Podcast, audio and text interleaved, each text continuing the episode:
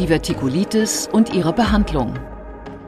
Guten Tag und herzlich willkommen zur Klinik-Sprechstunde, dem Asklepios Gesundheitspodcast mit Kirsten Kahler und Ärztinnen und Ärzten der Asklepios Kliniken. Herzlich willkommen zur Asklepios Gesundheitssendung. Heute geht es um eine gutartige Darmerkrankung, die dennoch unter bestimmten Umständen operiert werden sollte. Es geht um die Divertikulitis. Das ist eine Entzündung bestimmter Bereiche im Darm. Bei mir ist Dr. Robert Jenner. Er ist Oberarzt im Department für Chirurgie in der Asklepios Klinik Barmbek. Schön, dass Sie Zeit haben, Herr Dr. Jenner. Vielen Dank. Erklären Sie uns doch mal, was ist Divertikulitis? Also generell sollte man erstmal erklären, was die Vertikel sind. Die mhm. Vertikel äh, sind Ausstülpungen in der Darmwand. Äh, Im Dickdarm äh, vor allem kommen diese Divertikel vor und vor allem im linksseitigen Dickdarm. Mhm. Es ist ja so, dass der Dickdarm sich erstmal äh, von der rechten Seite äh, aus erstreckt. Da zieht er einmal hoch, läuft im Oberbauch einmal quer rüber, läuft auf der linken Seite einmal runter und macht einen S-förmigen Verlauf, bevor dann der letzte Abschnitt der Mastdarm kommt. Mhm. Ähm, so Divertikel können im gesamten Dickdarm auftreten. Äh, vorwiegend kommen diese Divertikel, diese Ausstülpungen der Darmwand aber im S-Darm vor. Das heißt im linksseitigen Darmabschnitt, im letzten Dickdarmabschnitt, bevor der Mastdarm kommt. Da wo ordentlich Druck drauf ist, ne? Genau, das ist äh, auch eine sogenannte Hochdruckzone und äh, deshalb entstehen auch diese Divertikel. Mhm. Ähm, die Vertikel sind, äh, wie schon gesagt, gutartige Ausstülpungen der Darmwand, äh, wo die Schleimhaut sich durch kleine Muskellücken hindurchdrückt. Und diese, äh, die Vertikel, ähm, treten relativ häufig auch auf und manchmal können diese sich auch entzünden. Ah, das heißt, eigentlich äh, kann die jeder kriegen, oder? Genau, also ähm, es ist so, dass wir heutzutage äh, zunehmend äh, mehr Patienten haben, die Divertikel bekommen. Es ist ganz klar zu beobachten, dass je älter man wird, äh, desto höher ist die Wahrscheinlichkeit, äh, Divertikel zu bekommen. Ähm, ungefähr kann man so sagen, ab dem 70. Lebensjahr hat jeder zweite Mensch Divertikel.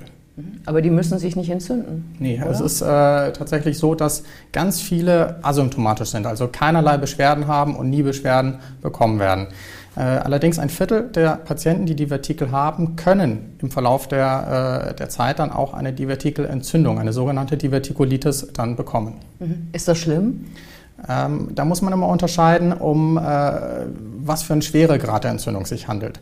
Prinzipiell einfach gesagt kann man unterscheiden, es gibt unkomplizierte Divertikelentzündungen und komplizierte Divertikelentzündungen. Äh, die meisten Divertikelentzündungen sind unkompliziert. Das heißt, wie der Name schon sagt, ohne schwerwiegenden äh, Verlauf, ohne großartige Einschränkungen.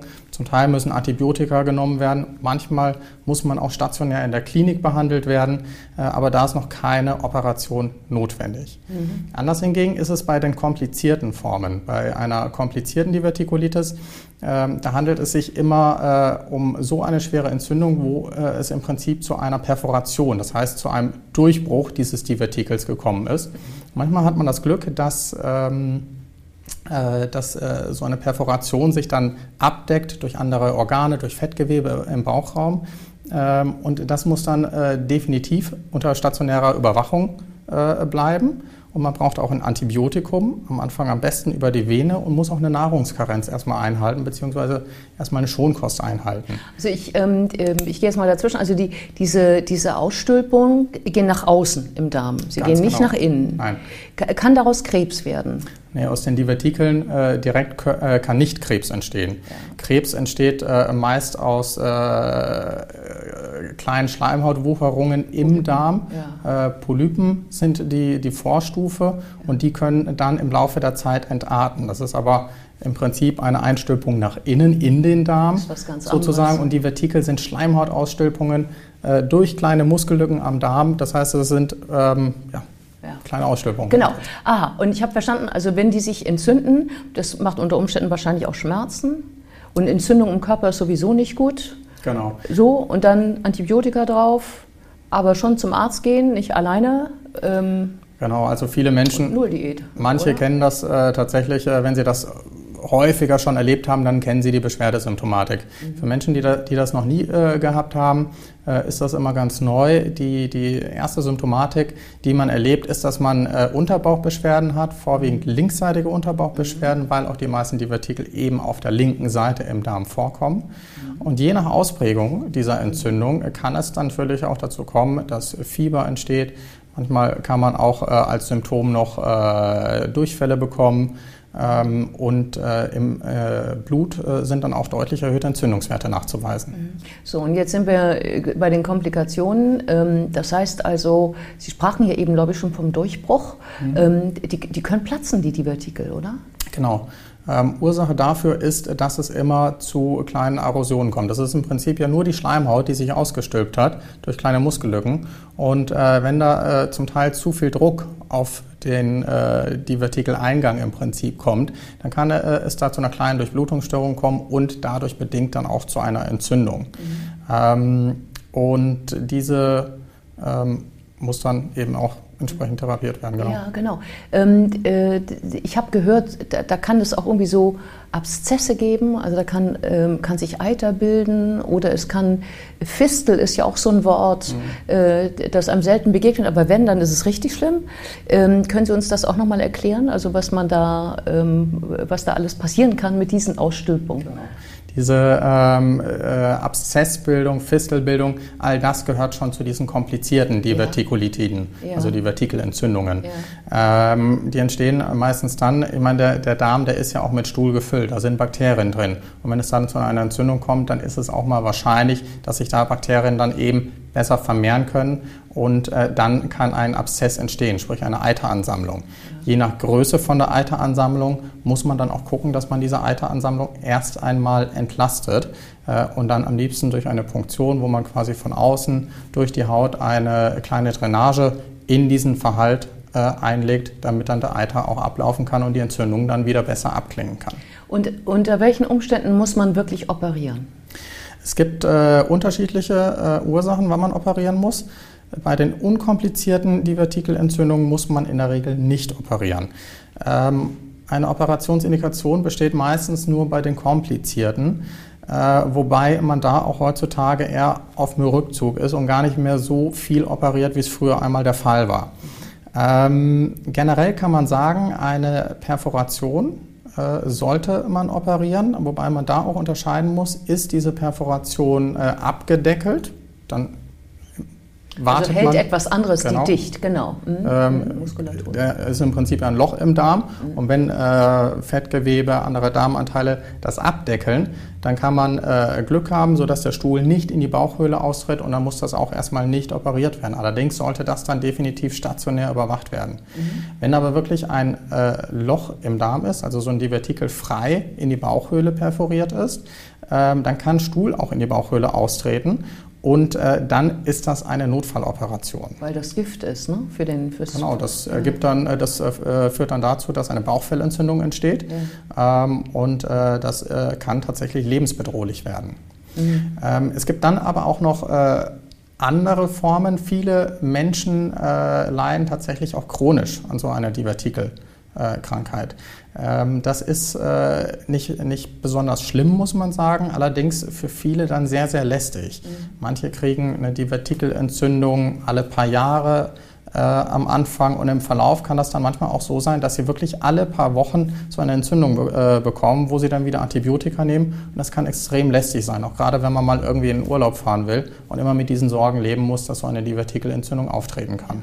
Aha, die muss man dann aber wahrscheinlich nicht sofort operieren, sondern da kann man sich einen guten Zeitpunkt suchen, während bei den anderen Komplikationen Sie ja dann wohl doch auf die Tube drücken wollen, oder nicht? Genau. In diesem ja. Fall, wo, wo wir diese, diesen chronischen Verlauf haben, ist es immer schön, äh, einen entzündungsfreien äh, Zeitpunkt mhm. äh, abzuwarten.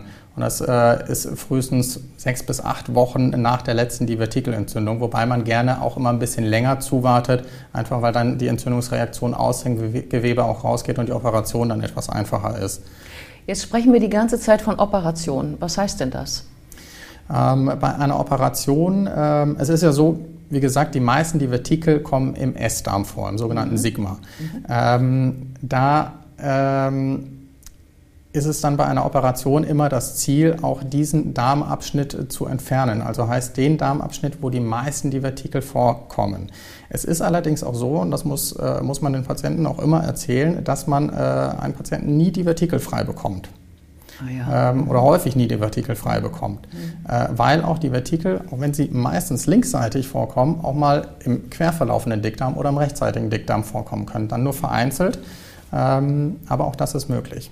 Das heißt, das Ziel bei der Operation ist es wirklich nur, den Darmabschnitt zu entfernen, wo die meisten Divertikel sind ähm, und damit äh, einhergehend auch diese Hochdruckzone.